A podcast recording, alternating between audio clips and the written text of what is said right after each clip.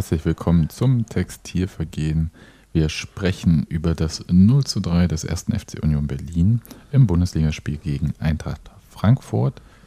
Das war die zwölfte Niederlage in Folge für Union.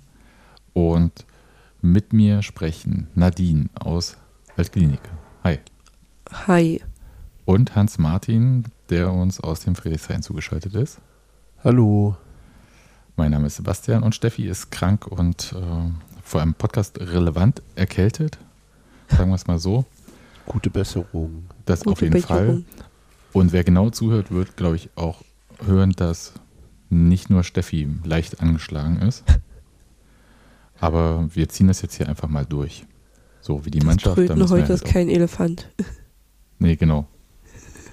Und ich würde sagen, wir gehen einfach direkt rein, machen nicht irgendwie so eine großartige Vorrede und so, sondern einfach dahin, wo es äh, weh tut. Nicht ganz zum Spiel, sondern erstmal vor das Spiel. Und da gab es ja, wie ich fand, eine bemerkenswerte Situation, nämlich Dirk Zingler hatte ein Vorwort geschrieben. Macht er jetzt nicht so häufig im Stadionheft. Gibt es meistens einen Anlass. Und dass der Anlass halt jetzt mitten in der Saison ist, ist halt eigentlich, weil halt, kann man schon so sagen, über den Trainer diskutiert wird. Aber wer über den Trainer diskutiert, ist ja dann die entscheidende Frage. Und in dem Vorwort hat er klar gemacht, dass bei Union über den Trainer so nicht diskutiert wird, im Sinne, dass er in Frage gestellt wird. Ich denke, wir sollten darüber kurz reden, möchte aber allen die Möglichkeit geben, zumindest ein bisschen zu wissen, was er denn gesagt hat. Und da lese ich mal zwei Absätze aus diesem Vorwort vor. Und da sagt Dirk Zingler, wohl überlegt, zusammengestellt von Oliver Runert und angeleitet von einem inzwischen vielfach ausgezeichneten Trainer und seinem Team hat unsere Männermannschaft in den vergangenen Jahren große Erfolge erzielt und uns nicht nur sehr viel Freude bereitet, sondern unserem Club neue Entwicklungsperspektiven eröffnet. Dafür sind wir allen Beteiligten sehr dankbar, denn es waren herausragende Leistungen und unser Dank endet auch nicht, wenn die Ergebnisse, so wie aktuell, mal weniger erfolgreich sind. Doch wir schwelgen nicht in der Vergangenheit, unsere Aufgabe ist es, die Gegenwart erfolgreich zu meistern. Dazu gehört es selbstverständlich, zu überprüfen, wem wir die anspruchsvolle Aufgabe anvertrauen, unsere Mannschaft wieder in die Spur zu bringen und sie so zu führen, dass sie die nötigen Punkte holt, um uns in der Bundesliga zu halten. Die Antwort auf die Frage, wer das tun soll, lautet Urs Fischer. Und zwar nicht aus Dankbarkeit für seine Leistungen in der Vergangenheit, sondern weil wir überzeugt davon sind, dass er ein hervorragender Trainer ist, der diese schwierige Aufgabe lösen kann. Wie war denn eure, ja, wie war euer Gefühl, jetzt mache ich mal hier so die Sportreporter-Frage vom äh, Spielfeldrand, als ihr das wahrscheinlich schon am Freitag oder nee, Donnerstagabend, Donnerstag war es. Donnerstagabend gelesen habt? Na, im ersten Moment liest sich das ja, also es ist ja, liest sich ja wie so ein Arbeitszeugnis, sage ich mal, ne? Das ist total positiv und man liest das und denkt sich so, ja geil, äh, die stehen halt komplett hinterm Trainer und da gibt's gar kein Wenn und Aber und hm, hm. Aber wenn man halt eigentlich den zweiten Absatz nochmal so liest, hält man sich ja dann da doch schon ein bisschen was offen. Natürlich muss man ja auch, äh, indem man aber auch sagt, wir überprüfen das natürlich und äh, wir sehen halt, dass er der ist, der die da rausholt und das ist halt die Aufgabe, diese, Meist äh, diese Aufgabe zu meistern. Was einen natürlich äh, offen hält, wenn man da seinen, seinen Sichtpunkt ändert irgendwann und sagt, ja, wir sehen es jetzt nicht mehr, dass er es doch schafft, ne, dass man dann halt doch sagen kann, wir reagieren und wechseln da auf der Trainerposition. Also es ist ja insgesamt schon relativ äh, erstaunlich, dass ein Trainer, äh, dass diese, dass diese Diskussion in der, in, oder die, die, die mediale Diskussion über den Trainer erst nach, nach zehn oder elf Niederlagen anfängt, äh, in, der, in der Stärke, wie es dann war. Mein Gefühl war vor, also bevor diese Nachricht kam, dass, dass Urs Fischer trotzdem der richtige Trainer für uns ist, weil ich das, was ich von der Mannschaft auf dem Platz sehe, zu stimmen scheint und dann auch alle Äußerungen äh, der der Spieler zu diesem Thema relativ eindeutig sind. Letztendlich war ich dann tatsächlich erleichtert, dass es ein klares Signal von Zingler gab. Ich fand die Wahl des Mediums äh, sehr Union- oder Zingler-like, weil es sozusagen Message Control, wir bestimmen, wo wir was veröffentlichen und wir sagen auch, wann wir was tun. Sie haben ja ganz lange zu den Spekulationen eher geschwiegen, was auch sehr typisch ist. Also ich fand, ich fand die, diesen, diese, diese äh, Argumentation, also ein, einmal klar sagen, was der Weg war und was die Leistungen waren von Urs Fischer, aber den Aspekt, dass es eben nicht aus Dankbarkeit sie zu ihm stehen, sondern weil sie glauben, dass er der richtige Trainer ist. Und das ist ja letztendlich bei allem, was ist, muss ja, muss ja äh, die Vereinsführung auch eine pragmatische und eine aktuelle äh, Entscheidung fällen. Halte ich tatsächlich für den, für einen sehr, sehr gewichtigen Aspekt in diesem, in diesem äh, Statement und für, und auch für einen sehr wichtigen. Wenn Sie den Eindruck hätten, dass es nicht mehr funktioniert und ihn trotzdem aus Dankbarkeit behalten würden, wäre es halt totaler Quatsch. Ja, ich fand halt, dass dieses Vorwort, das war wie so eine Pressemitteilung komponiert. Ja, da ja. waren sehr klar die Botschaften gesetzt. Das ging hier nicht nur um den Trainer, es ging auch Oliver Runert, wurde ja auch angesprochen. Dieses wohlüberlegt zusammengestellt von Oliver Runert. Ja. Und so ist mir schon aufgefallen, dass das sehr klar war, in welche Richtung das überall geht und dass da hier nicht alles irgendwie auf einen, auf den Trainer alleine fokussiert ja. wird.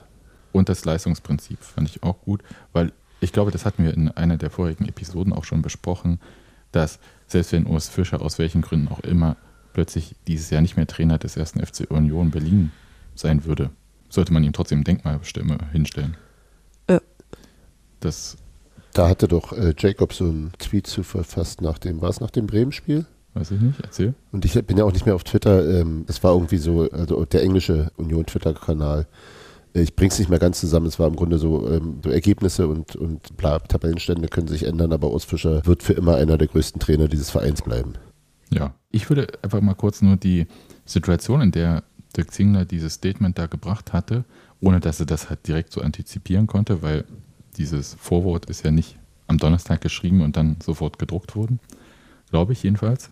Ja, aber ich weiß gar nicht, ob es so weit weg von Donnerstag war. Ich hätte gedacht, das ist vor dem Stuttgart-Spiel schon passiert. Aber Ach so, vor dem Stuttgart, stimmt. Ich hatte Stuttgart ja, komplett wir vergessen haben schon alle wieder. drei, vier Tage ein Spiel in St. Martin. ja. Und ja. Das habe ich, nee, das habe ich auch nicht äh, nur, nur teilweise gesehen, deswegen ist es auch nicht so.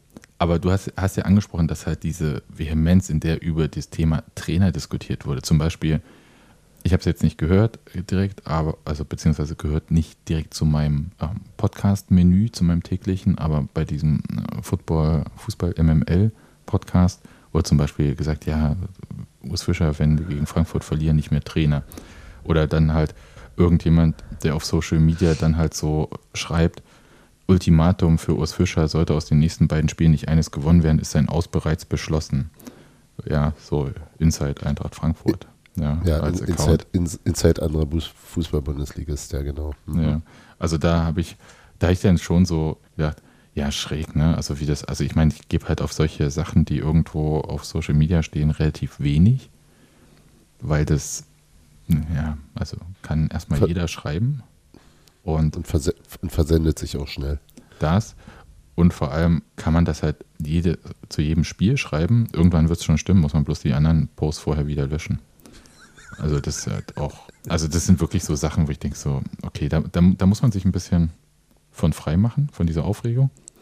Und ich fand, dass das ehrlich gesagt ein gutes, ein gutes Argument für dieses Vorwort von Dirk Zingler war. So das Ruhe schaffen. Also wenn man sich fragt, warum hat er das gemacht, wäre meine Ansicht, dass es vor allem darum geht, Ruhe auf allen Ebenen, in allen Bereichen beim Verein zu schaffen. Ja, und ich glaube, dass er auch intern, also wir hatten ja in den äh, Wochen davor durchaus auch so ein bisschen Anflug von Unruhe. Also einmal dieses Gerücht oder diese, diese Aussagen zu, zu Leonardo Bonucci, die er ja sehr, sehr, sehr, sehr deutlich zurückgewiesen hat, dass er sein, dass er aus Unzufriedenheit das Gespräch mit dem Trainer suchen würde.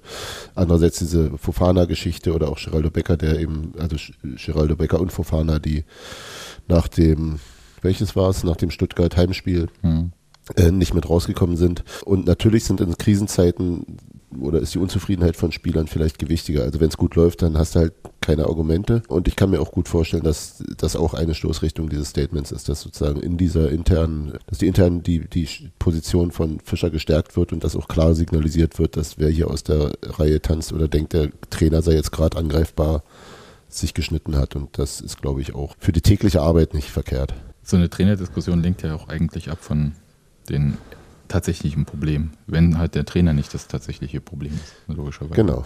Ich habe mich noch gefragt, welche Halbwertszeit solche Aussagen wie die von Dirk Zingler haben. Weil es gibt, gab natürlich logischerweise, ne, es wird ja, muss ja alles immer sofort bewertet werden. Und dann gab es natürlich Leute, die gesagt haben, ja, was soll denn der Präsident sonst sagen? Und trotzdem stellt sich die Trainerfrage, wo ich denke so, der, der kann da halt auch einfach nicht gewinnen. Ne? Also in solchen Sachen, wenn halt einfach er eine Sache sagt und das benutzt wird, um es gleichzeitig wieder anzuzweifeln, was er de facto gesagt hat, dann kannst du es eigentlich auch sein lassen. Spricht auch sehr viel für prinzipielle Kommunikation äh, in der heutigen Zeit, muss ich sagen. Aber Ja, ja. das hat mich schon irritiert. Aber die Frage äh, stellt sich trotzdem, also welche Halbwertszeit wir, wir solchen Sachen ähm, beimessen. Ja, es gilt doch halt nur erstmal aktuell. Also, ne, das muss, dass, dass dieses immer wieder neu bewerten müssen, wenn wir jetzt nochmal sechs Spiele verlieren. Wie gesagt, ne, vielleicht sagen sie halt irgendwann so, "Hm, vielleicht war die Einschätzung doch nicht so richtig. Aber äh, das ist ja eigentlich auch normal. Also man kann ja nicht, du kannst ja nicht von vornherein sagen, wir werden, oder doch kann man schon, wir werden die nächsten vier Jahre mit Urs auf jeden Fall machen. Kannst du halt machen, aber wenn dann halt irgendwie nur noch Grütze bei rumkommt und der Verein viermal absteigt, fragt man sich natürlich auch so, hm, war das jetzt so richtig? Ich, ich spiele jetzt mal so mit einer Argumentation so den Anwalt des Teufels quasi und sage, man hätte ihm ja auch den Vertrag verlängern können. Warum? Er hat doch einen gültigen Vertrag. Der wird dann verlängert, wenn, naja, also ist ja so. Also es kostet im, am Endeffekt kostet das ja im Zweifel nur, nur Geld. Und er hat ja bisher einen gültigen Vertrag, warum soll man den noch mehr verlängern? um ein Zeichen zu setzen. Ja, kann man machen. Ich, ich, ich persönlich finde das Zeichen relativ stark, weil es doch sehr, was ich ja schon sagte, also es, es, es, es, verrät ja trotzdem auch den, den Unternehmer und Chef und Pragmatiker Zingler, wenn er eben sagt, dass wir ihn nicht aus Dankbarkeit bewerten.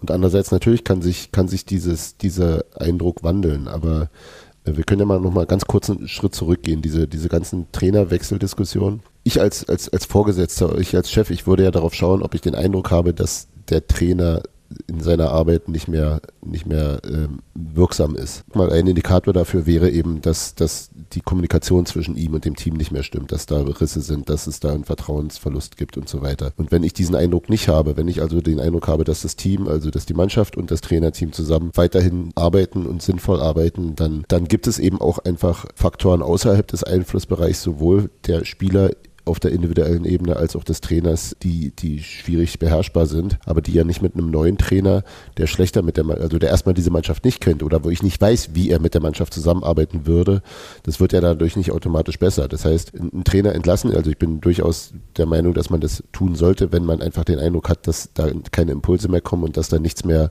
nichts mehr sich entwickelt. Ähm, aber solange ich diesen Eindruck noch habe, würde ich den Trainer, würde ich den Trainer auch, sagen wir mal, relativ unabhängig von Ergebnissen nicht entlassen. Und ich glaube, das ist, das ist die Haltung, die Zingler derzeit vertritt.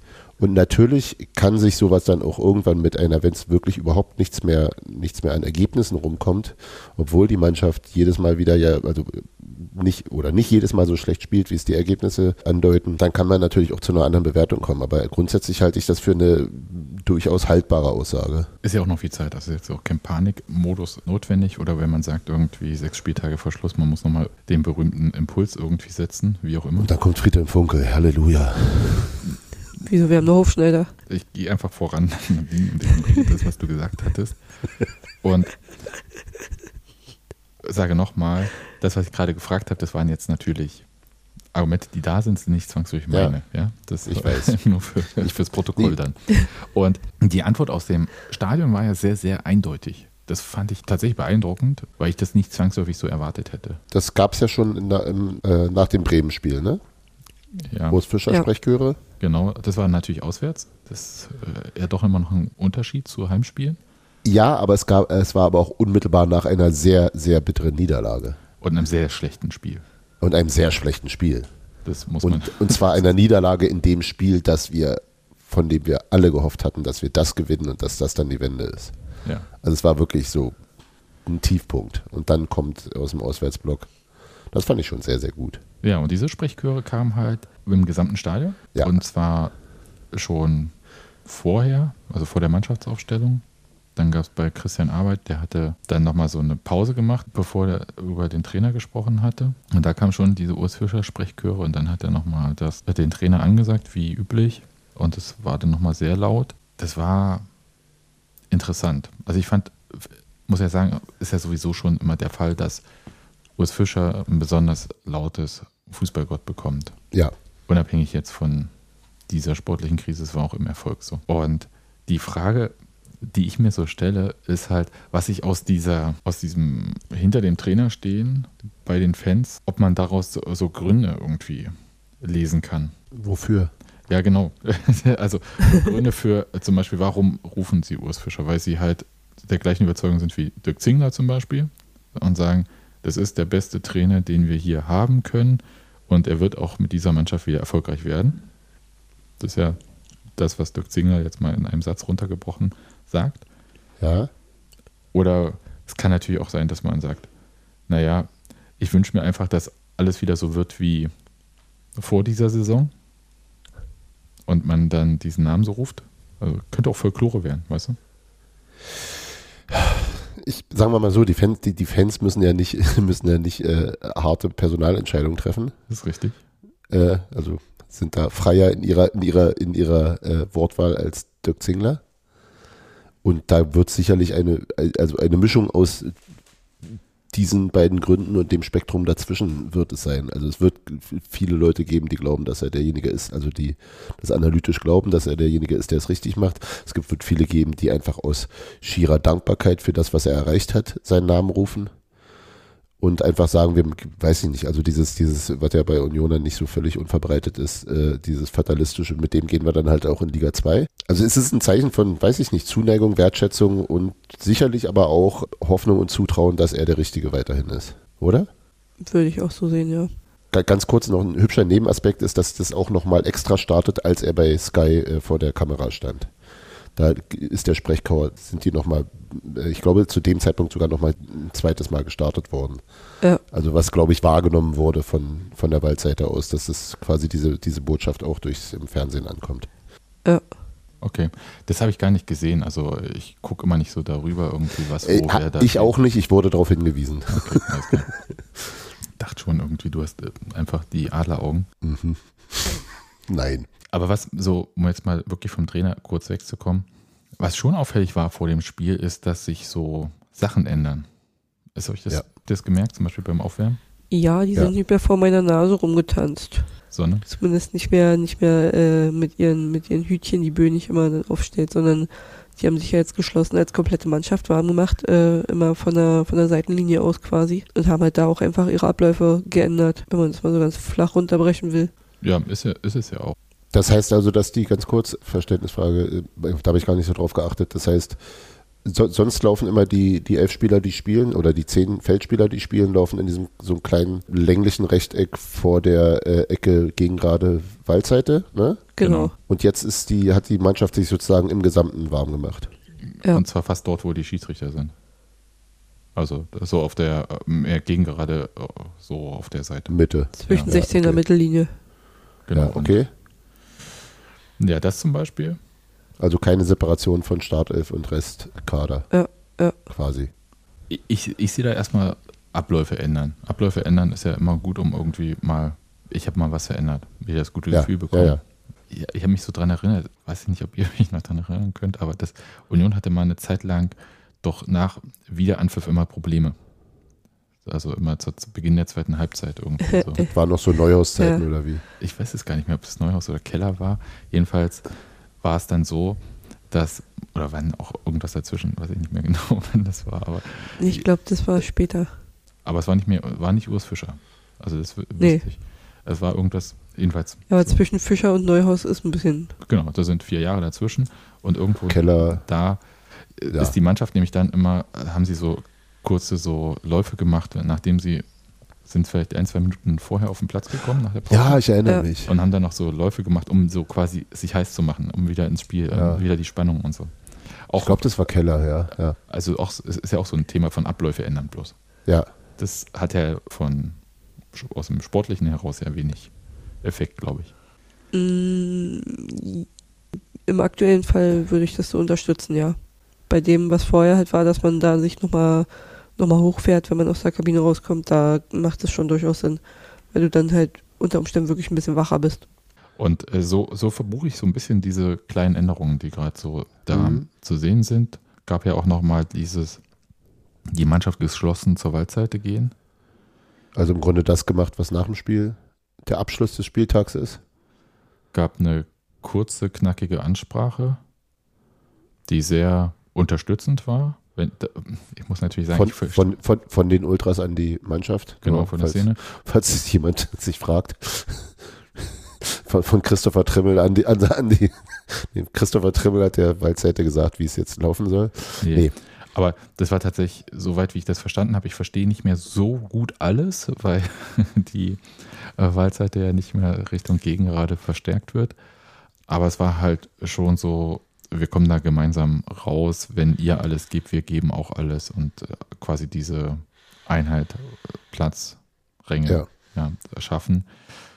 Das wirkte super und ich glaube, wenn du so das Stadion vor dem Spiel auf den Rasen geschickt hättest, die hätten den auch angezündet. Also das, ja, da, ich glaube, da waren alle bereit wie nie, wie man so schön sagt beim DFB. Ja. Da verstehe ich jetzt die Referenz nicht und bin sehr froh drüber. Ja, die hätten mal so einen Hashtag. Die, das hatte ich Oder was Adidas, ach, das ist, ist auch egal, das ist einfach Quatsch gewesen. Ich habe mich bloß gefragt, also auch währenddessen, boah, das ist so, das machst du vielleicht so vor so einem Relegations-Endspiel oder Abstiegsendspiel irgendwas besonders Wichtigen. Und das Frankfurt war ja jetzt kein Finale in dem Sinne. Also für hoffentlich niemanden. Es geht, geht ja danach weiter, es ist ja eine Liga.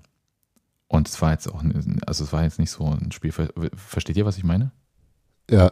Und da habe ich mich dann schon gefragt, ob das jetzt so alles sein muss oder ob das nicht mehr Druck aufbaut. Und zwar nicht Druck im Sinne von, dass man sagt, ey, wenn ihr nicht gewinnt, dann braucht ihr hier nicht mehr vorbeikommen und so. Das meine ich überhaupt gar nicht. Sondern es gibt ja auch diesen Druck, bei dem man, den man sich auferlegt, weil man die Leute nicht enttäuschen möchte. Nee, ich glaube, man müsste, also erstmal müsste man, glaube ich, jetzt dafür genau wissen, erstmal was gesagt wurde, weil ohne das zu wissen, sag ich mal, fällt es ja ein bisschen schwer, da jetzt äh, auch drauf einzugehen. Aber ich glaube, wenn man der Mannschaft einfach nochmal zeigt, so, hey, ja, auch wir lesen Zeitungen, auch wir wissen, was halt da generell gerade alles so geschrieben wird und auch wir wissen, dass das gerade alles eine beschissene Zeit ist und so.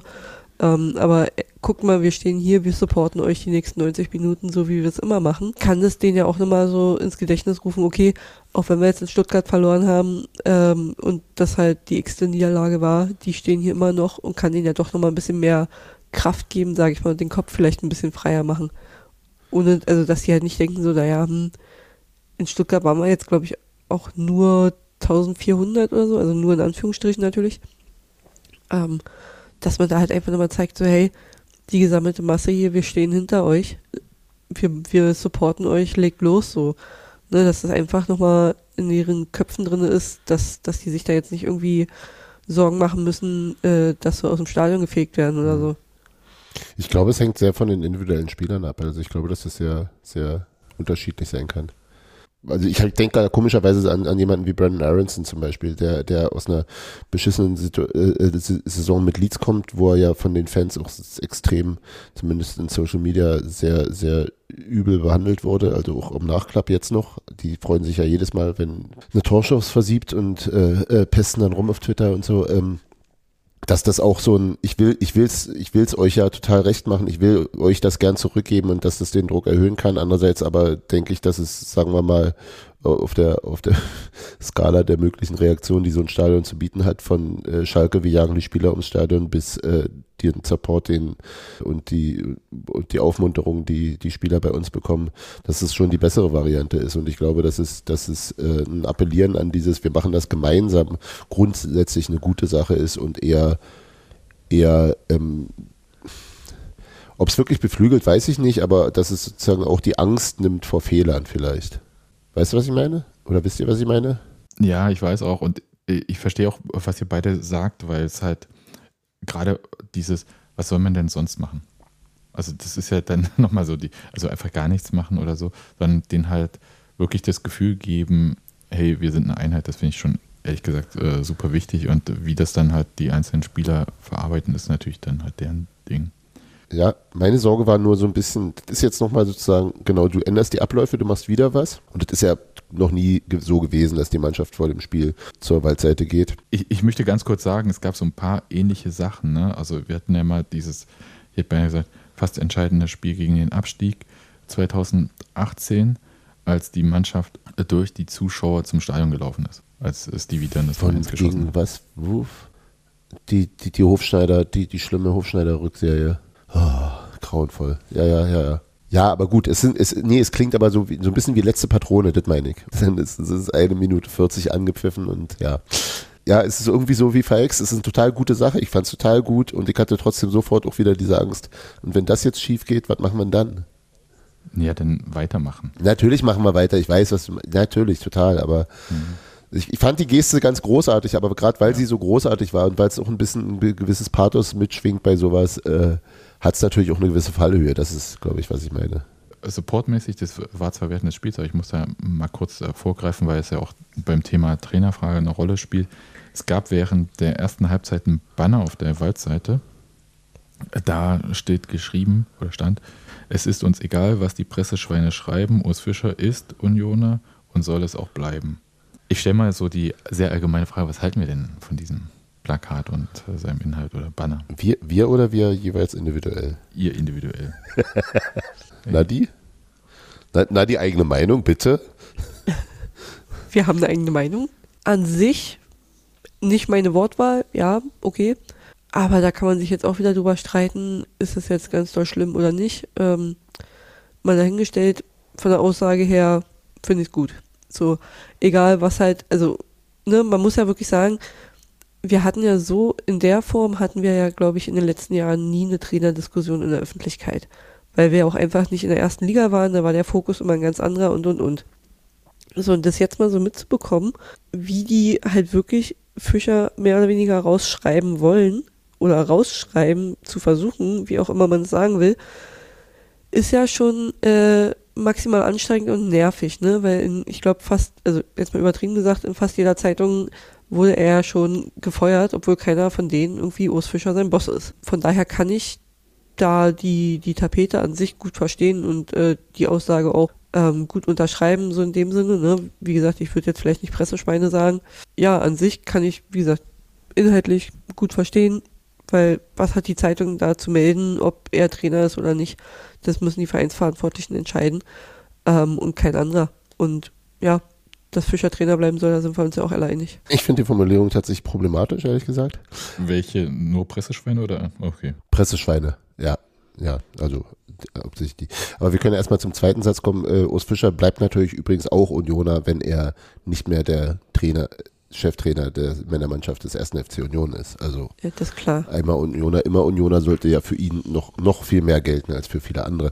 Ich, ich finde halt dieses, dieses Pressebashing immer grundsätzlich äh, lame bis, bis äh, gefährlich, irgendwo dazwischen. Und ähm, natürlich gab es einige Artikel, die sehr, sehr spekulativ darüber schreiben und natürlich hat, haben bestimmte Aufmerksamkeitsökonomien, ist eine Krise interessanter als keine Krise und macht mehr Klicks dass da jemand gezielt gegen ihn Kampagnen fährt, halte ich für abstrus. Das glaube ich nicht, sondern es ist einfach nur mehr Aufregung, ist, ist, ist mehr Aufmerksamkeit. Also das ist, das ist halt äh, zwar ähnlich zynisch, aber weniger persönlich zynisch. Und trotzdem wird, also Sport lebt von der Aufmerksamkeit und Sport lebt von der Berichterstattung und dadurch werden, wird Aufmerksamkeit und werden Gelder generiert, mit denen unsere Spieler bezahlt werden.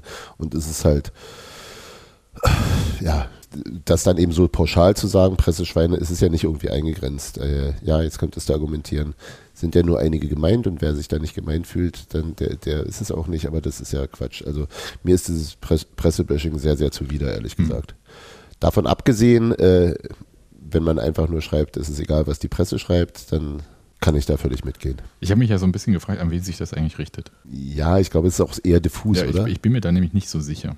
Natürlich, wer sich äh, beleidigt fühlen möchte, der kann sich da beleidigt fühlen. Das ist mir auch jetzt ehrlich gesagt nicht so wichtig. Ich glaube, da sind wir auch äh, d'accord, dass Presseschweine vielleicht jetzt nicht so das Wort äh, der Wahl ist. Finde aber auch gleichzeitig, dass auf so einem Banner auch nicht differenziert werden muss. Muss halt knallen und wenn sie halt meinen, dass das, sie dieses Wort so benutzen müssen, dann müssen sie halt auch gleichermaßen damit leben, dass sich halt bei der Diskussion über dieses Banner vielleicht viel über dieses Wort unterhalten wird, aber nicht um den Inhalt. Das ist dann halt so. Finde ich jetzt nicht so wild. Bin ein bisschen bei dir, Hans Martin, dass ich Pressebashing meistens auch sehr langweilig finde.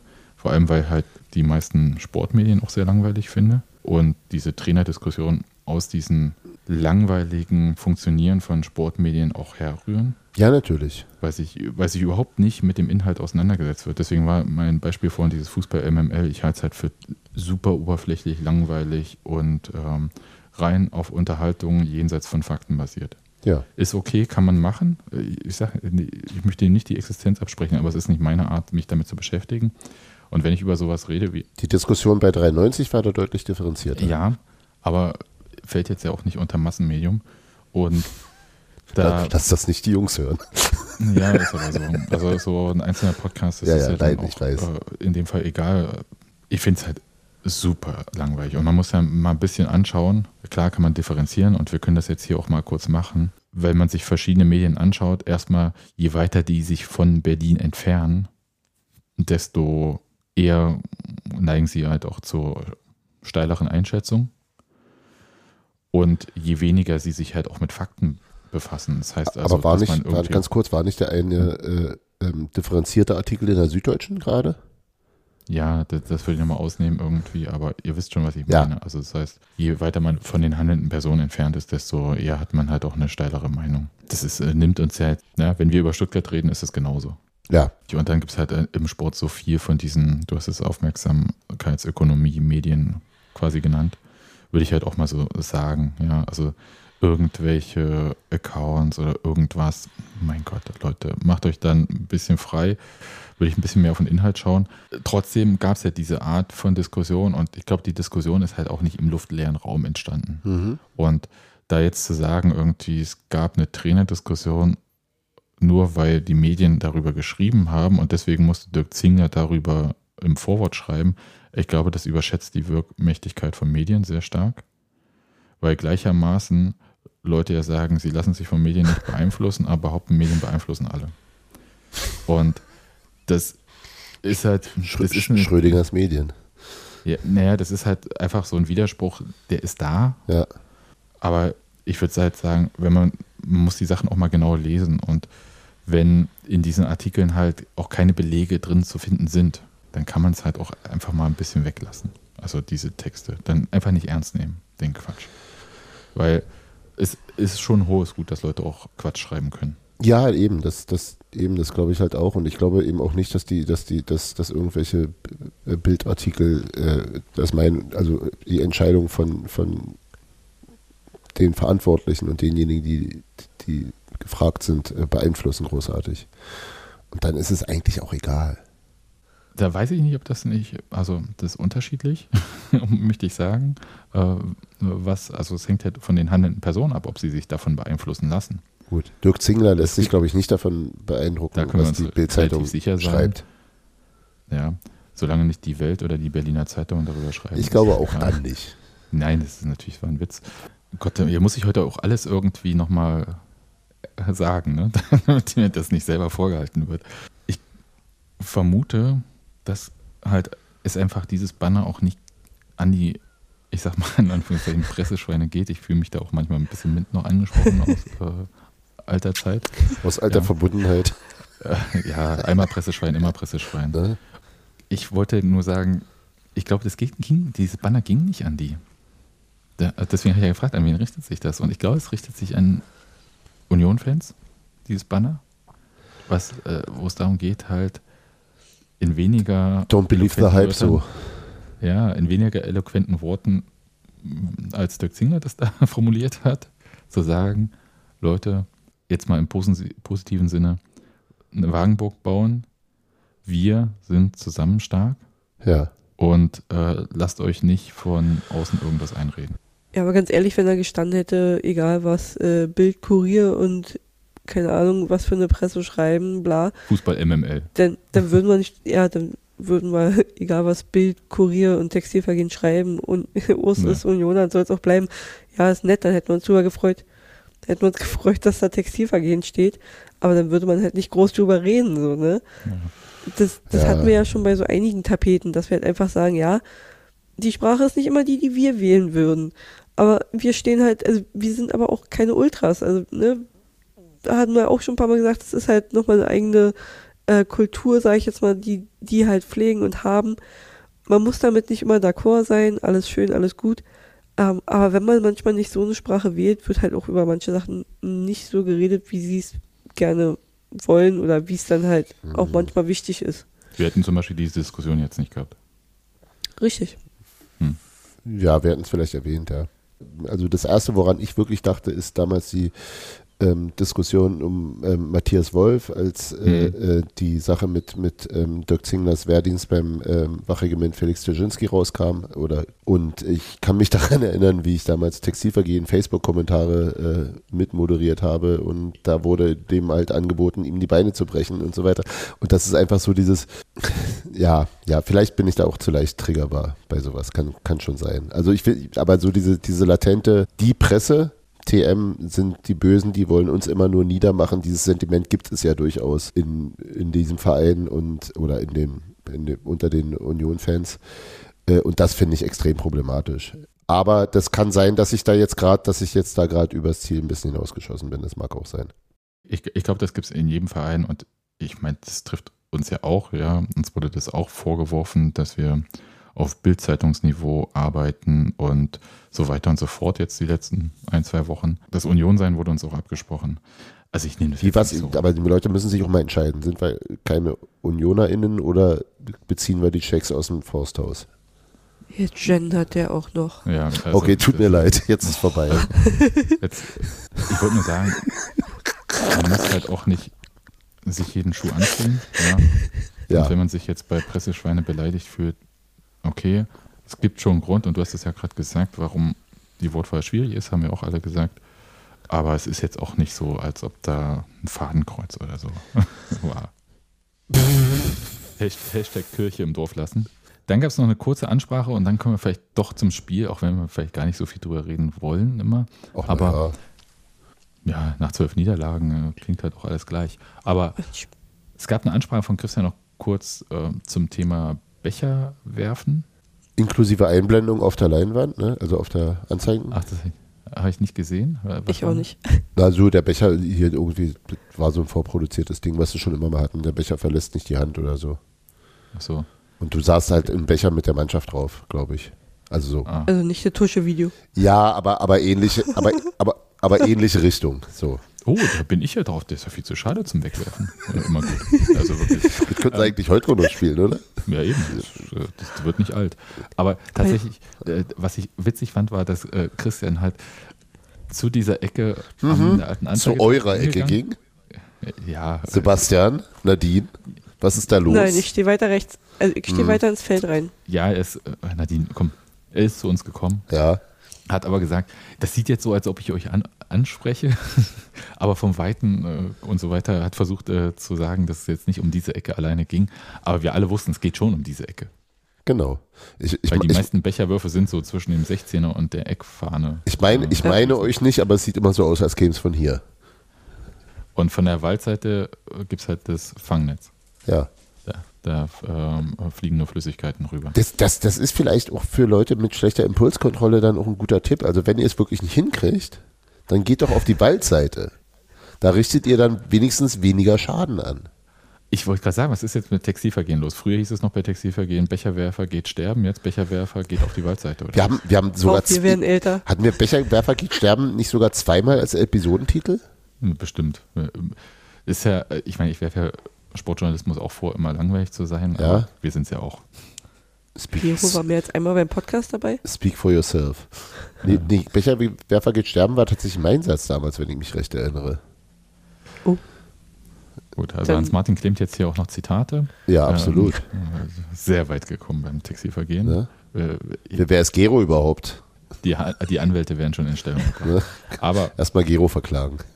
Was ich jetzt gesagt hätte, wäre, dass diese, diese Ansage von Christian eine Wirkung hatte. Es sind in diesem Spiel meines Wissens nach keine Becher aufs Spielfeld geflogen von der angesprochenen Seite. Ich habe Becherwürfe von der Waldseite gesehen, aber wie gesagt, die kamen nicht durchs Fangnetz. 170 und 109 Episoden. Was? Aber ich dachte jetzt Becher, was? Achso, Episode 109, Becherwerfer geht sterben. Episode 170, Becher, ge- nee, Becherwerfer geht sterben, jetzt erst recht.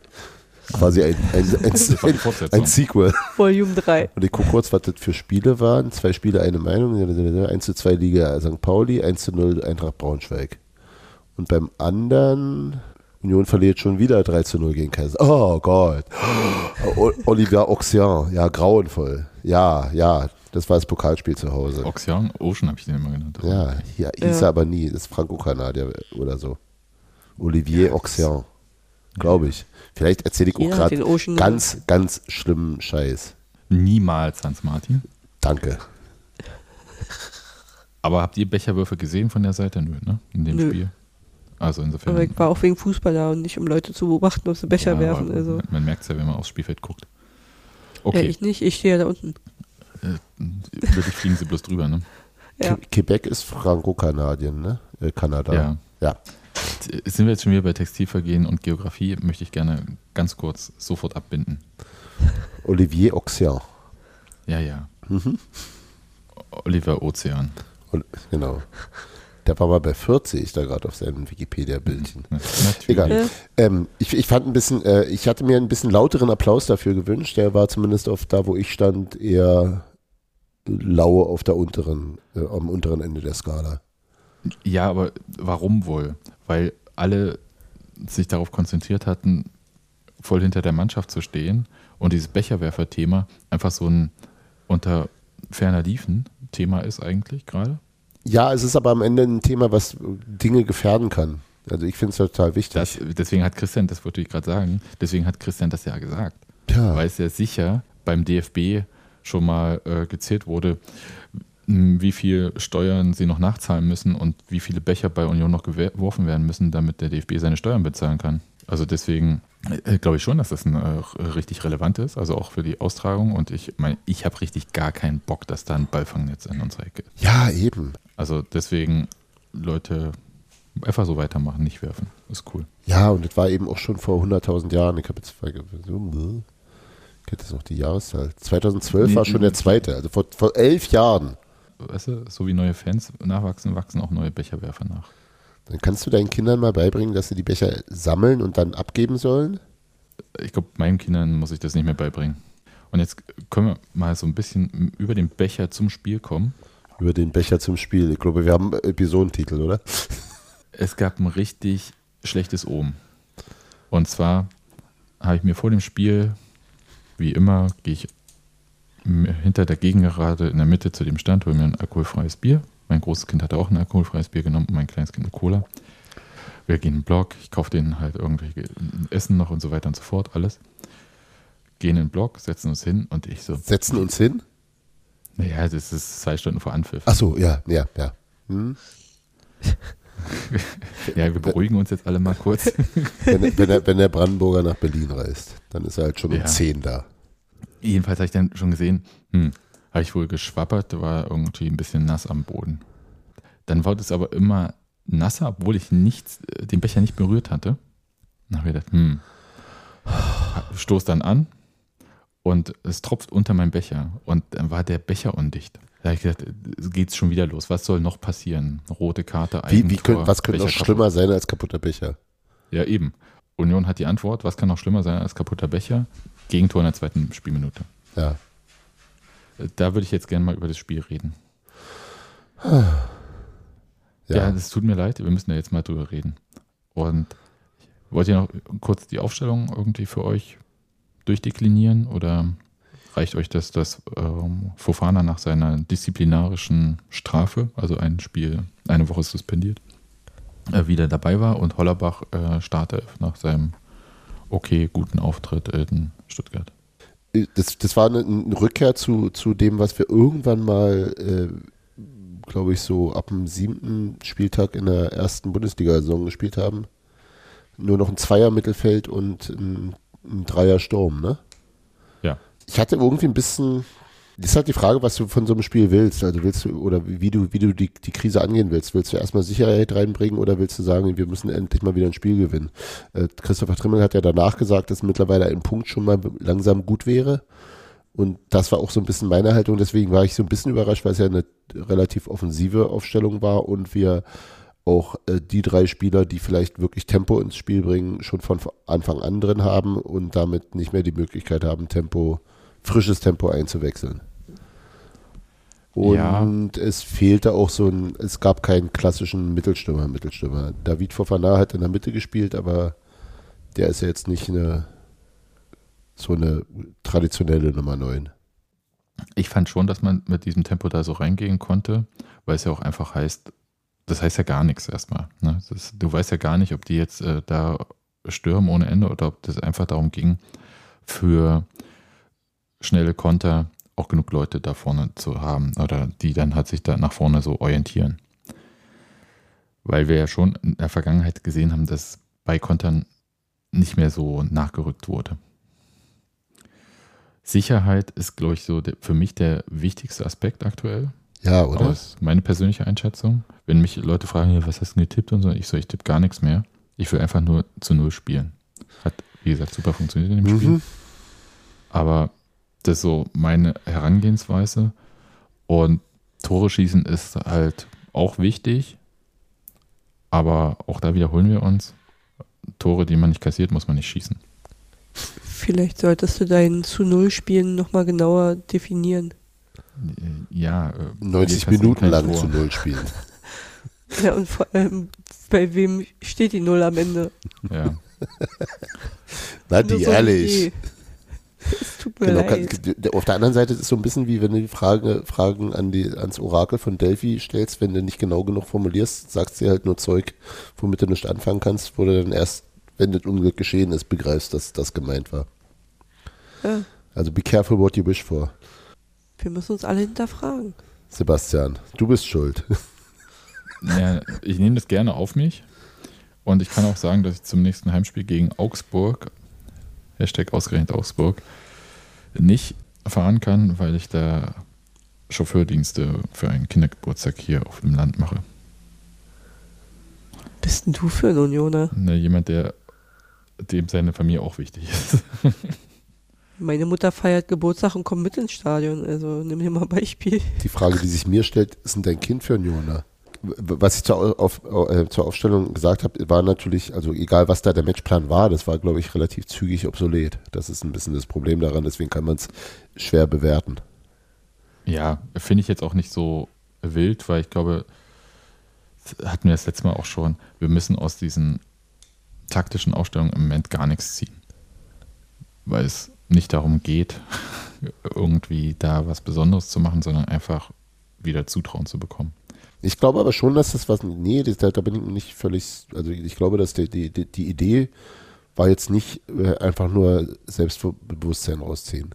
Also ich glaube schon, dass es, dass es eine Idee hinter dieser Aufstellung gab, die darüber hinausgeht, zu sagen, hoffentlich passiert uns nicht. Das hoffe ich bei jeder Aufstellung. Ja, Aber, also das äh, habe ich jetzt äh, so wahrgenommen, aber ich finde halt, dass wir selbst als Beobachter des Ganzen ja. Nicht darüber diskutieren müssen, in welcher taktischen Ausstellung Union jetzt unterwegs war oder nicht unterwegs war, sondern das Wichtige ist, ob die Mannschaft diese taktische Aufstellung eigentlich das ganze Spiel überhalten kann. Mhm. Mhm. Ja, weiß nicht genau. Okay. Erzähl mal weiter. Ja, das 0-1 jetzt, äh, sag bitte. Ich fand es halt, das war so ein, oh Gott, Ding für mich. Und es fiel mir schon ein bisschen schwer, da den Glauben weiter hochzuhalten nach dem 0 Oh, es war grauenvoll, oder? Ein komischer Freistoß, der super schlecht geschossen war. Der kein Freistoß hätte sein dürfen. Ich muss es einmal sagen. Ja, äh, ja, ist auch so. Aber ich, Ja, und dann wird er halt trotzdem. ich glaube, Unions gegeben. Dilemma ist aktuell auch nicht das Schiedsrichterwesen. Sven Jablonski ist an allem schuld. Entschuldige bitte. Ja, Schiedsrichterschweine, Genau. So nämlich. genau. Egal, was die pfeifen. Ne? Colinas Erben sind schuld. so viel Pech kann man eigentlich kaum noch haben. Also die spielen den Freistoß schlecht, wir klären den schlecht. In Person von Christopher Trimmel. Nee, ich glaube Kral, oder? Nee, Trimmel. Ich hab's mir vorher Trimmel. noch extra nochmal angeguckt. Ich, diesmal, ich bin Und- diesmal vorbereitet. Ah, cool. Mhm, schlimm ist das. Und Mamouche schießt den und dann geht der auch noch rein. Also das, ich weiß auch nicht. Ja, wobei, auch da glaube ich, man kann den Ball besser klären und ich habe auch nicht komplett verstanden, warum alle im Strafraum und niemand am Strafraumrand stand. Also warum, das war wenig gestaffelt. Also es war eine, sozusagen eine, eine breite Linie im Strafraum von Spielern, wenn man von der Seite guckt und mh, wenig wir haben ja das, das Ding mit den Schüssen aus der zweiten Reihe, im, falls du dich an das äh, Prager Heimspiel erinnerst. Ich erinnere mich an viele davon. Ja. Und so, und da ist niemand, niemand war irgendwo, also na klar, also wenn der Ball dem genau vor die Füße fällt und er dann zufällig noch den, den offenen äh, Kanal hat, der durchgeht, klar, aber da ist auch niemand irgendwo in der Nähe, der ihn hätte stören können. Ist halt auch nicht wirklich eine gute, gute Raumaufteilung gewesen, glaube ich. Woran liegt das? Weil Aufteilung. Das weiß ich okay, nicht. Ja, genau, und das ist aber das, mein Thema die ganze Zeit.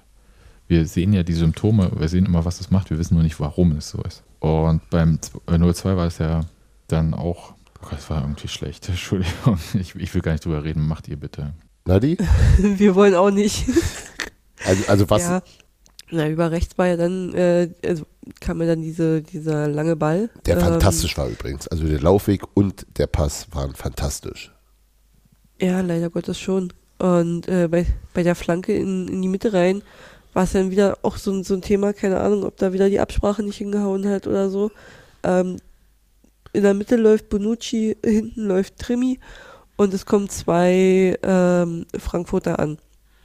So ein Trimi entscheidet sich dann auf den zu gehen, der näher zum Tor steht, glaube ich, und lässt halt Mamouche so ein bisschen hinter sich ziehen und die Übergabe hat halt auch alles irgendwie überhaupt nicht äh, übereingestimmt. Und der Ball kommt natürlich zu dem, von dem Trimi sich gerade wegbewegt hat und äh, der braucht den eigentlich nur noch einschieben.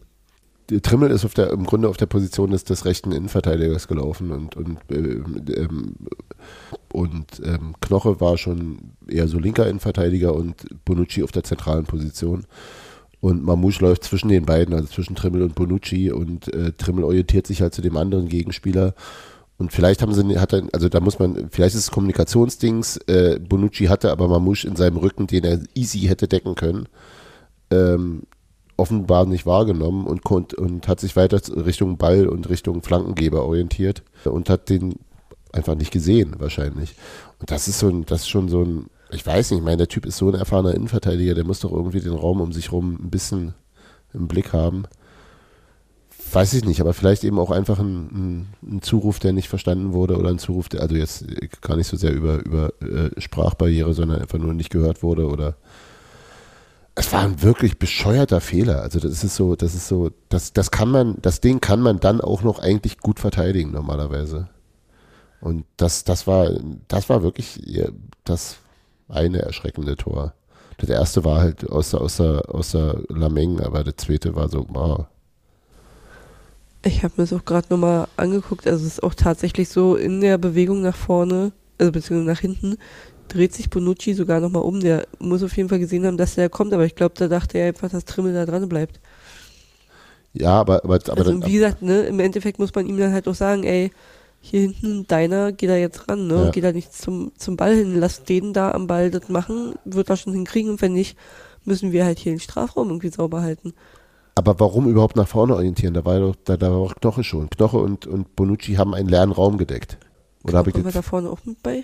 Knoche war, war zwischen Bonucci und, und äh, äh, äh, Diogo Leite und dem Flankengeber, oder? Tatsache. Ja, ja, ja. ja. Also da, da, da gab es nichts zu holen für ihn. Also der Raum war besetzt, alles gut. Du kannst dich, bleib, bleib am Langpfosten. Oder also bleib ja. länger sozusagen. Absprachegeschichten, also ich glaube, also das klingt jetzt viel härter, als ich es meine. Das sind, glaube ich, einfach so Sachen, die mangelndes Eingespieltsein vielleicht auch hat. Wir kommen halt wieder immer wieder zu dem alten Ding. Also nicht so viele Spiele gemacht, äh, die Vorbereitung nicht mitgemacht, also die ganze Ursachenforschung quasi für die gesamte Misere, aber das war, das sah wirklich nicht gut verteidigt aus. Nee, das war total schlecht. Ja. Also das kann man jetzt mal so super deutlich sagen. Ja. Das war überhaupt nicht Bundesliga-tauglich, wie ja. da verteidigt wurde. Ja. Mein Nebenmann hat sich sehr über Diogo Leite aufgeregt und dem mache ich da, glaube ich, den geringsten Vorwurf weil der sich halt schon irgendwie nach vorne orientiert hat, was ja grundsätzlich okay ist und dann einfach wirklich, also mit diesem fantastischen Laufweg von Hugo Larsen, der ja auch gerade irrsinnig, der ist irgendwie 21 oder so, ich habe keine Ahnung, wo, wo Frankfurt den her hat, aber der sowieso gerade eine fantastische Saison spielt und diesem, diesem sehr, sehr guten langen Pass. Das war halt perfekt getimt und dann kommst du auch nicht mehr daher und äh, Diogo ist ja schon der schnellere von den Innenverteidigern. Also das kann man ja, also das war dann nicht mehr zu verhindern, aber in der Mitte war eben auch die Strafraumbesetzung war gar nicht, also Dino Topmüller hat gesagt, dass die Boxbesetzung dann gut gewesen wäre, die war die gar nicht unbedingt. Da war eigentlich nur Mamouche und irgendwo in der Mitte rannte noch der andere da, wer ist es? Äh, Ansgar Knauf noch mit rein, aber der war halt weit weg, der wäre vielleicht für einen Abpreller gut gewesen. Dann steht es halt 0-2. Mhm. Und dann, haben, und dann haben wir alle richtig gute Laune. 14. Minute war das, ne? Ja, also 13., 14., hm, ja. Richtig gute Laune, Mhm. ja, aber äh, wir gehen ja nicht nur zum Fußball für die gute Laune. Sondern fürs Bier. Der Umgang, also eigentlich war alles im Eimer, was man sich vorgenommen hat. Ne? Also wir haben ja sehr viel über das alles, was vor dem Spiel war, gesprochen und all das war nach einer Viertelstunde komplett weg. Konntest du alles in die Tonne kloppen und das war so eine Sache, wo ich nicht das Gefühl hatte, dass irgendwer so richtig darauf vorbereitet war. Also sowohl wir Fans nicht, aber auch die Mannschaft nicht.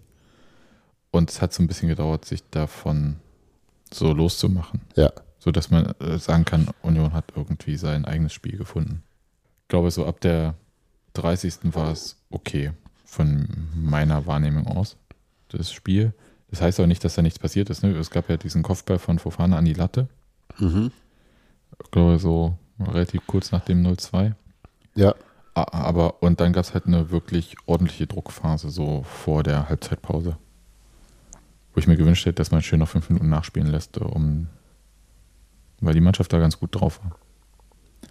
Und dass es zwangsläufig zu guten Situationen geführt hat, weil, und ich glaube, das ist vielleicht, nehmen wir diese Sache vorn mit dem Dreiersturm auf, Union ja viel irgendwie nach vorne gekommen ist, aber ich weiß nicht genau, ob man sagen kann, schlechte Flanken geschlagen hat oder überhaupt Flanken geschlagen hat. Auf einen 1,80er Sturm. Naja gut, den kann man ja halt auch äh, in Szene setzen, theoretisch. Ja gut, Raphael Boré hat, dann hat hochspringen. Ich habe hab da trotzdem ein bisschen, also wir hatten halt wahnsinnig viele Ecken. Das ist jetzt nicht unbedingt eine Sache, die die, äh, die Mannschaft gezielt herausgespielt hat, sondern das kam halt dazu. Was aber auch Ausdruck dessen war, dass sie halt schon viel Druck nach vorne gemacht haben und, und Frankfurt eben manchmal nur noch zur Ecke klären konnte. Ähm, aber es blieb halt immer außenrum. Es wurde wenig, wenig in den Strafraum flach reingespielt und die Bälle, die aus dem Spiel und dann eben aus den Ecken kamen, kamen meistens hoch und da ist eben David Fofana als Mittelstürmer nicht der ideale Abnehmer. Ich würde da unterscheiden zwischen den Ecken und den normalen. Ja, bei den Ecken hast du, hast du die Innenverteidiger mit vorne, ist schon klar. Genau. Ja, ja, ich weiß, ich weiß, aber trotzdem so, aber aus dem Spiel wurde eben auch wirklich viel, also wenn es irgendwie nach vorne ging, schon über die Flügel. Und lustigerweise hat dann, also ich, keine Ahnung, das ist so ein, so ein, so ein Wahrnehmungsbias, aber äh, den ersten sinnvollen flachen Ball in den Strafraum habe ich gesehen, als Kevin Behrens drin war und er war der Adressat. so, okay. Vielleicht genau andersrum. Ja, ich weiß schon, was du meinst, aber ich würde immer noch sagen, dass vielleicht auch die Art, wie man Flanken schlägt, aktuell nicht so cool ist. Ja, die ist, ja, das ist ja schon eine Weile, das ist ja jetzt kein neues Thema. Ja, also das, das gefällt mir tatsächlich nicht. Ich hätte mir auch gewünscht, dass man versucht, mehr Richtung Grundlinie zu kommen und flach zurückzulegen. Ja, Vielleicht war es auch der Plan, aber das hat Frankfurt aber auch so. unterbunden, muss man auch mal sagen. Also ne, ja, natürlich, die haben deswegen kam es auch zu diesen Ecken. Genau. Es gab den Winkel schon ganz häufig gar nicht mehr. Also ich erinnere mich an diverse, diverse Läufe von, von Geraldo Becker, ähm, wo einfach der Gegenspieler so dran blieb, dass er im Grunde nur noch an dem vorbei, also zwischen Gegenspieler und Grundlinie irgendwie reingeben konnte und den Winkel nach hinten gar nicht mehr hatte. Also er konnte sein Tempo da, also das haben die gut genug abgesichert, dass er sein Tempo nicht so ausspielen konnte. Die haben das schon echt auch ganz gut verteidigt. Aber es gab halt in der zweiten Halbzeit, glaube ich, noch ein paar mehr Chancen. Ich glaube aber, dass Frankfurt da auch, die haben gar nicht so viel nach vorne gemacht, muss man Nö. sagen. Weiß ja aber nicht, äh, ob sie gar nicht mehr machen wollten oder konnten. Ich fand auch, Union hat an sich, das klingt jetzt blöd, das recht gut hinbekommen, aber die lagen halt schon 0-2 zurück. Also ich weiß nicht, das Spiel lässt sich halt nicht so neutral betrachten. Also und diese äh, Situation, dass es schon 0-2 war. Ja, aber es sah, es sah wieder nach Union aus, fand ich, in der zweiten Halbzeit. Ja, aber Aber mit, late to the party. ja, ja, ich weiß, mit wenig Gegendruck, klar, Frankfurt nicht viel gemacht, aber nein, ja, irgendwie weiß ich nicht. Es ist so ein ganz komisches, ich hatte auf einmal, Robin Knoche wirkte plötzlich wieder, wieder, wieder wie Robin Knoche und das ist ja schon ein bisschen her, dass das so war. Ich könnte sagen, also mir haben viele Sachen in der zweiten Halbzeit gefallen. Also erstens gab wieder Torchancen. Ja. Und zwar gute, muss aber in Okay, Klammern okay, setzen. gute. In Klammern setzen, fast keine aufs Tor. Ja, Das, äh, ich glaube, da war nur der eine Schuss von Fofana, den Trapp vorbeige, ja. äh, ja, mal gelenkt hat. Hinter den, er, hinter den er nicht so viel Druck bekommen hat, wie er es vielleicht wollte, ja. Genau. Sehr schöner, sehr schöner Pass von äh, Bonucci auf ihn. Also sehr. Also es war so ein, es war ein sehr einfacher Pass, aber so, so gut gesehen, gut positioniert und er hat halt sofort freies Schussfeld. Das war so mal schnell Situation erkannt. Hat mir gefallen. Also ganz viel in der zweiten Halbzeit fand ich gut. Wie gesagt, mit Toren wäre es richtig gut gewesen. Mhm. Ohne Gegentore auch. Ja, das auch. Und beides hat halt nicht funktioniert. Deswegen tue ich mich schwer da zu sagen, es war wieder so wie Union, es war so wie Union in dieser Saison. Nee, es sah über. Nee, aber der Fußball sah lange Strecken wieder nach Union aus. Das meine ich. Aber Nicht- was hilft, Hans-Martin, ist Nichts jetzt bin ich mal ein bisschen ketzerisch, ja. Aber was hilft das, diesen Fußball zu zeigen, wenn man immer schon im Rückstand ist? Es hilft vielleicht, sich einfach nochmal seiner selbst zu vergewissern und wieder zu sehen, guck mal, ein paar Abläufe sind trotzdem noch nicht völlig kaputt. Ich glaube, ich glaube, es ist wirklich so, du, du, du brauchst die Baby Steps, um überhaupt mal wieder dahin zu kommen, dass du, es geht auch ein bisschen um Selbstbewusstsein und um, um, um, Ich glaube, es geht nur darum. ja, eben, und dann eine ordentliche Halbzeit spielen, die war nicht toll, aber, aber, aber ähm, Max, Max Jakob Ost hat ja der, gesagt, über, in den letzten Jahren über Union immer gesagt, du kannst einschalten und wenn du oben das, das, äh, ähm, den Spielstand ausblendest, wirst du nicht wissen, wie es steht, wenn Union spielt. Und das ist jetzt quasi die, die Inversion dessen. Ähm, ja, es war irgendwie erstmal wieder Union. Wir spielen erstmal so, wie wir spielen. Egal, wie es gerade steht. Und natürlich ähm, ähm, ähm, bringt das auf dem Papier erstmal gar nichts, aber zu, zu, Zutrauen zu haben, dass die, dass die äh, Ballweiterverarbeitung hinhaut, dass diese, diese ähm, Passkombination, wenn die Stürmer anlaufen, dass, dass äh, Frederik Rönne auf den zentralen äh, defensiven Mittelfeldspieler spielt und der zur Seite klatschen lässt, also wie es äh, Rani Kedira gern macht. Äh, also dass, dass einfach so ein paar Sachen funktionieren. Also na klar, äh, Frankfurt nur mit halber Kraft, ist aber egal, aber lass, mach, lass uns doch einfach mal diese Pässe durchspielen. Bam, bam, bam. Okay, das hat funktioniert. Vielleicht ist es wirklich so, vielleicht sind es wirklich so basale Geschichten, die erstmal wieder funktionieren müssen und im Kopf ankommen müssen. Also das war so, also ich hatte ein gutes Gefühl dabei. Und deswegen war, war glaube ich, das 0 zu 3 für mich das, das schlimmste Tor des, des äh, Spiels, weil es ähm, sogar aus dem Bemühen für eine konstruktive Lösung herausgefallen ist. Da ähm, gab es halt diesen langen Ball von, weiß gar nicht mehr, von, ich glaube von Robin Koch, äh, nach vorne, den, den Diogo Late sehr gut klärt in den, in den, in den, äh, ähm, also mit dem Fuß am, am Gegner vorbei. Und Robin Gosens, ich weiß gar nicht, ob es Brust oder Kopf war, will den zu Brust, will den, ich weiß nicht genau zu welchem von den beiden Innenverteidigern, zu, zu Diogo oder zu äh, Robin Knoche zurückprallen lassen, damit dann weiter kontrollierter Spielaufbau ist. Also er hätte ihn einfach auch auf die Tribüne dreschen können. Nee, er wollte sozusagen in Ballbesitz bleiben. Der Ball landet leider genau zwischen den beiden und daraus macht dann Frankfurt äh, mit zwei eingewechselten Spielern, die, glaube ich, auch Bock hatten zu zeigen, dass sie lieber starten wollen. Sehr, sehr gut auch noch das 3 zu 0. Und das war halt so ein so ein Konzentrationsfehler in einem eigentlich gut laufenden Verteidigungsmanöver. Ich würde jetzt mal die Frage so offen stellen, was fandet ihr denn gut an dem Unionsspiel? Also was- oder auch im Sinne von, wo habt ihr gesehen, dass schon Sachen wieder funktioniert haben? Nadine? Boah. Äh. ja, phasenweise ähm, haben die Pässe einfach mal hingehauen und, und das Kontrollieren so ein bisschen vom Ball. Also ich fand halt auch, dass das 3-0 komplett irgendwie, also nicht komplett aus dem Blauen heraus, aber wir hatten da schon eine starke Phase und dann war es schon so, Alter, warum schenken wir uns denn jetzt hier wieder so einen ein, so dämlich? Ja, funktioniert, wie gesagt, Pässe, ja. Die ganz kleinen Dinge, Ballannahmen, waren in dem Spiel auch teilweise wieder so eine Sachen, wo die Bälle dann irgendwie bei der Annahme fünf Meter weit springen, wo ich mir dann dachte, so, ach Leute, teilweise hat ja auch das wieder hingehauen. Und ne, sie sind halt auch wieder einfach dran geblieben. Und ich sag mal, auch hier und da einfach mal Abschlüsse aufs Tor, da hat man teilweise irgendwie auch das Gefühl, es traut sich keiner mehr aufs Tor zu schießen. Auch einfach mal, also schießt halt einfach, wenn ihr am 16er seid, auch einfach mal rauf. Wenn man hier rauf schießt, kann er nicht reingehen, so ganz blöd gesagt. Trimi hat's gemacht. Ja, absolut hat er.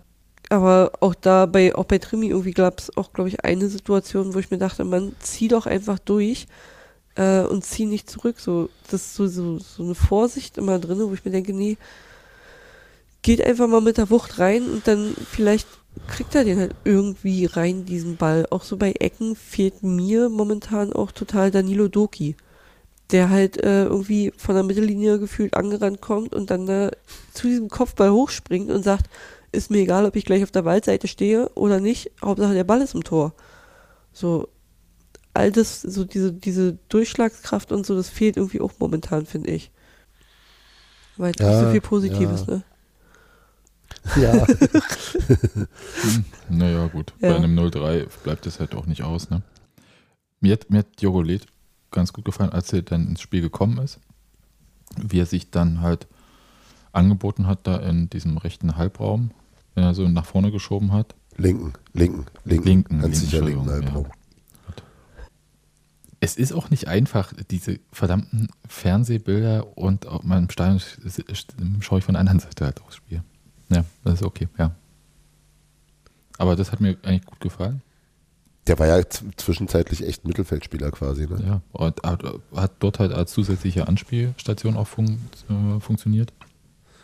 Und halt dadurch waren halt Möglichkeiten, um den Ball auf dem rechten Flügel halt, äh, Quatsch, linken, Entschuldigung, auf dem Flügel mhm. jedenfalls nach vorne zu bringen. Gott. Ja, ja, auf jeden Fall ist mir auch aufgefallen und der hatte doch ähm, gut dosiert gemacht und ähm, also der gefällt mir in den letzten Wochen tatsächlich auch äh, äh, insgesamt eher gut. Mhm. So was jetzt im, vom Leistungsniveau der Mannschaft jetzt nicht so wahnsinnig schwer ist, aber ähm, der macht konstruktive Sachen, der macht gute Sachen, der macht natürlich auch Fehler, aber da ist so, da, da, der ist mehr als nur ein Innenverteidiger. Ähm, ja, ich, ich, und ich fand, ja, im, im, im Verlauf der zweiten Halbzeit halt genau diese, diese, diese Passruhe und das Selbstvertrauen äh, beim Rausspielen von hinten klar, mit nicht dem größten Gegnerdruck der Welt, aber äh, ähm, das war so wie, wir kommen langsam wieder zu dem, also was ich gerade eben noch sagte, wir kommen langsam wieder zu den Sachen, die wir mal können, gekonnt haben, also die wir ja eigentlich auch können. Das fand ich auch eher positiv. Und dass sie, glaube ich, bis zum, okay, der 3-0 hat ihn ein bisschen Genick gebrochen. Ähm, deswegen hat es mich auch so geärgert, weil die Mannschaft wirklich die gesamte zweite Halbzeit weiter versucht hat, nach vorne zu spielen und irgendwie ein Tor zu machen mit äh, dem bekannten mäßigen Erfolg, aber so dieses nicht aufstecken und nicht aufhören und trotzdem und trotzdem und trotzdem. Also da gab es ja kein, kein, kein Vertun und äh, das hat mir auch sehr gut gefallen. Ich finde aber schon, dass in der Bundesliga, das merkt man den Spielern schon an oder der Mannschaft insgesamt, da ist der Ergebnisdruck schon enorm auf der Mannschaft. Ja, natürlich. Also Nadine, du hast es ja mit diesen Ballannahmen äh, oder Pässen halt angesprochen. Also wie oft da in den Rücken gepasst wird. Oh Gott. Wie ja. weit die Bälle mhm. jeweils wegspringen. Das ist schon, das ist ja nicht normal. Und das hat schon mehr mit Druck zu tun. Ich wollte zwei Fragen eigentlich noch stellen, aber erstmal so zu dem Spiel nochmal. Ich fand, so vom Stadion her fand ich das ehrlich gesagt ziemlich gut. Erstmal mental hat sich das als Einheit bewiesen. Ich fand es auch von der Stimmung so. Hans-Martin, du stehst ja ein bisschen weiter in der Mittellinie und kannst mir mal deine Ohren-Einschätzung geben. Hm? Hinter der Mittellinie von dir aus. Ah, noch weiter, okay. Ja, ja. Wir reden seit ungefähr, seit, nee, seit, seit 13 Jahren podcasten wir zusammen, Sebastian, und du weißt immer noch nicht, wo ich stehe. Ja, weil ich schon weil ich nie dort bin. Gegenüber von der Gästetrainerbank, weiterhin. Hm. ich fand es da tatsächlich ein bisschen dünn. Und also schon in den letzten Spielen immer nicht so wahnsinnig begeistert. Ähm, und also wenn ich singe und die einzige Stimme, die ich höre, ist meine, ist doof. Also außer dass ich sozusagen aus der Entfernung den Rest noch höre, weil sonst, ich singe ja nicht nur für mich, aber ähm, und das war dieses Mal tatsächlich ein bisschen phasenweise wirklich, wirklich sehr dünn am, am, am langen Ende der Gegengraden. Das war in den letzten Spielen schon auch nicht fantastisch, aber jetzt gegen Frankfurt phasenweise echt erschreckend. Und wenn es dann wieder kam und wenn es wieder laut war, war es auch wieder total geil. Und ich habe euch auch gehört und so weiter, aber und ich kann ja noch nicht mal groß was, ich meine, die Leute sind halt auch erschöpft. Andererseits. Also ja. Aber trotzdem. Hm. Also es war keine, es war keine schlechte Stimmung, sondern die Leute haben einfach nur nicht mitgemacht. Also es war jetzt nicht irgendwie, die jetzt die ganze Zeit nur rumgemeckert haben. Mhm. Also so ist nicht, also es ist nicht, dass es irgendwie ins Negative kippt. Ähm, aber so die, die Mitmachquote war echt sehr, sehr gering. Leider. Ja, schade. Also von uns aus kam das super insgesamt. Aber halt, wie gesagt, ich. Ich habe euch gehört, ja. ja. ich fand auch, dass diese Nackenschläge, also 0102, so, das kann man ja natürlich als Fan besser machen, indem man noch lauter singt, dass man ja. sich quasi den Ärger so wegsingt und das nicht ja. artikuliert, sondern sagt halt äh, Support, ich Jetzt ärgere mich halt hinterher, vielleicht gibt es dann nicht mehr so viel zu ärgern, es war nicht mehr so wichtig oder so. Oder es kommt halt noch ein 0 zu 3, über das man sich mehr ärgern kann. Und ich fand trotzdem, dass die Grundenergie nicht eine negative ist. Also nicht oder keine, keine, äh, ich glaube, da war niemand wirklich wütend auf das Team. Nee. Die Leute sind halt frustriert. Ja. Also, weil wie die Spieler auf dem Feld meistens ja, ähm, auch wenn ich es gerade anders erzählt habe, die Leute auf den Rängen ja auch irgendwie ihre ganze Energie da lassen und alles geben und es bringt wieder nichts. Und das ist, du betreibst deinen Aufwand und es kommt nichts bei rum. Das ist extrem frustrierend. Aber vielleicht genau auch deswegen gibt es da auch so eine eher Solidarisierungs- äh, ähm, ähm, oder, oder Empathiebekundung als, als, also selbst die beiden Leute, die hinter mir, die über jeden einzelnen Spieler was zu sagen hatten, waren am Ende völlig dabei, als die Mannschaft äh, angefeuert wurde oder ermutigt oder. Ich finde es übrigens gut, dass das zumindest von der Szene jetzt nicht so gemacht wird, dass nach dem Spiel unsere Mannschaft, unsere Liebe zwangsläufig kommen muss, weil es sich auch so für mich so ritualisiert anfühlt. Das ist ja mhm. cool, wenn man mal verliert, so also mal hoch verliert oder so, das äh, zu bringen. Ja, ja. Wenn man das bei jedem Spiel hat, dann fühlt sich irgendwie merkwürdig an. Das ist auch Abläufe ändern, ne? Ja, äh, betrifft ja alle, ne? Hm. Ich, ich, mag aber dieses Einschwören, Eisern Union, das ja. weiß halt, das auf das reduziert, was es ist. Es geht halt ja. nur darum. Ja. Nee, das ist tatsächlich genau das. Also auch, dass, dass da, dass da, äh, das ist ja auch so, so eine ähm, dass die, dass die Waldseite nach dem Spiel nicht was angestimmt hat, sondern das Stadion hat kommen lassen. Ist ja auch gar nicht so doof, glaube ich. Weil auch, also einerseits aus deren Perspektive, weiß ich nicht, wenn ich Ali wäre oder so, ja, was willst du jetzt noch sagen? Das gleiche wie immer, oder dann Genau, und dann, dann war irgendwie was Organisches, war ein bisschen durcheinander und die einen haben das gesungen, die anderen das, aber irgendwie war alles so ein großes Gemenge und es war schon irgendwie so laut und deutlich wahrnehmbar und dann eben als Abschluss dieses ganz klare, die Mannschaft kommt zur Waldseite, es gibt dreimal Eisern Union und wir gucken uns hier in die Augen und sagen, okay, ja, scheiße, weiter so, müssen wir halt weitermachen.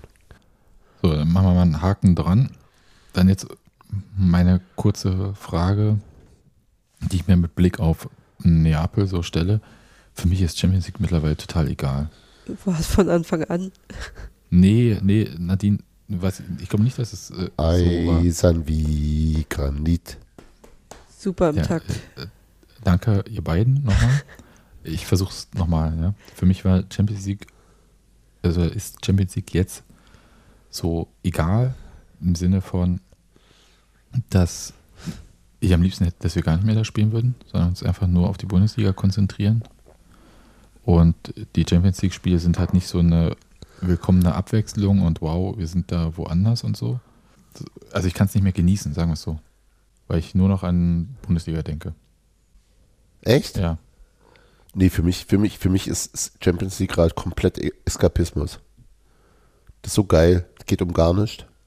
Ist geil. Ich fliege nach Braga, ich fliege nicht nach Neapel, aber wir spielen gegen Real zu Hause. Geiler Scheiß. Total. Pff. Es ist komplett egal, was da passiert. Ja. Ist es natürlich nicht, weil bla, Mannschaft, Profis, äh, noch eine, noch eine, Dem, noch eine, noch eine Demütigung da kann, aber also nee, es ist wirklich, das ist doch fantastisch.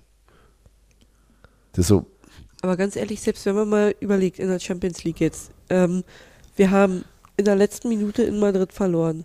So. Wo man eigentlich sagt, ey, da kannst du eigentlich gar nicht sauer drüber sein, ne? Da musst du eigentlich stolz wie Bolle rausgehen, wenn du als Union Berlin da in der letzten Minute blöde Tor kassierst. Gegen, sind gegen wir ja. Prager haben wir immerhin 2-0 geführt. Das war blöd, dass wir uns das Spiel dann noch so nehmen lassen haben. Und gegen Neapel, wie gesagt, die hatten eine halbe Chance und wir haben es verloren. Ist halt alle drei irgendwie doof dämlich. Aber wenn man es mal, also und ja, wir haben sie verloren. Aber wenn man es jetzt halt mal wieder so aus dieser äh, fußballromantischen Sicht sieht, kann man halt auch sagen, vom Prinzip her hätten wir aber auch fünf Punkte haben können. So. Und ich finde, das sind, ist halt eine Sache, die man halt auch nicht unterschätzen darf. Klar macht es gerade nicht besser und klar ist es eine Belastung, äh, die ja auch Reisestrapazen, Anstrengungen etc. pp. ist, äh, die uns nicht unbedingt helfen wird, in der Bundesliga wieder klarzukommen, weil uns ja auch einfach Trainingszeiten fehlen. Aber äh, andererseits, wie Hans-Martin sagt, wir haben doch da auch überhaupt gar nichts zu verlieren. Wir nehmen das halt mit, so auf der anderen Seite und sagen halt, ja, mein Gott, genießen wir jetzt halt einfach noch die drei Spiele, die wir haben und dann ist gut. Kann ich akzeptieren. Für mich ist halt, mich stürzt nur noch. Und äh, nicht, nicht, nicht zuletzt waren das auch drei der besseren Spiele, die wir verloren haben. Ähm, Hilft, Also- hilft mir aber in, also ich weiß, Ich weiß. ja, hilft mir bloß gerade nicht. Ja, die Bundesliga ist halt einfach Ja, zu schlecht. Wären die da alle besser, würden wir da auch besser spielen. Nein, der, der, tatsächlich ist, ist es ja so, dass wir unsere, unsere äh, schlechteren Spieler gegen äh, sch schlechteren Spiele eher gegen schlechtere Gegner gemacht haben. Okay, vielleicht Stuttgart. Mhm. Äh, nee, aber ich, die sind ich ja auch das scheiße. funktioniert so nicht. Aber es ist okay. Nein, aber wir haben, also wir haben die guten Spiele haben wir gegen, gegen, gegen schon bessere Mannschaften gemacht. Also in, das Spiel in, in Dortmund war nicht das schlechteste. Das schlechteste Spiel war gegen scheiß Bremen, die genauso dusselig rumgekrepelten wie wir. Und Stuttgart, oh, pf, ja, kannst du halt gucken, wie du willst, ich als für ein Strohfeuer, aber äh, Ist ja auch egal für uns. Und da, da Heidenheim heute 2-0 gegen Stuttgart gewonnen hat, waren wir da vielleicht auch gar nicht so schlecht. haben die 2-0 gegen Stuttgart Ja. gewonnen. Alter, wir haben Stuttgart kaputt gemacht, wie geil. Na toll, haben wir aber nichts von. Doch, ich schon. Häme. Ja. ähm, ich bin da anders unterwegs. Ja, dann hören wir uns nach dem Spiel gegen Neapel oder Leverkusen. Alles klar. Renjaun, tschüss. Tschüss. Tschüss.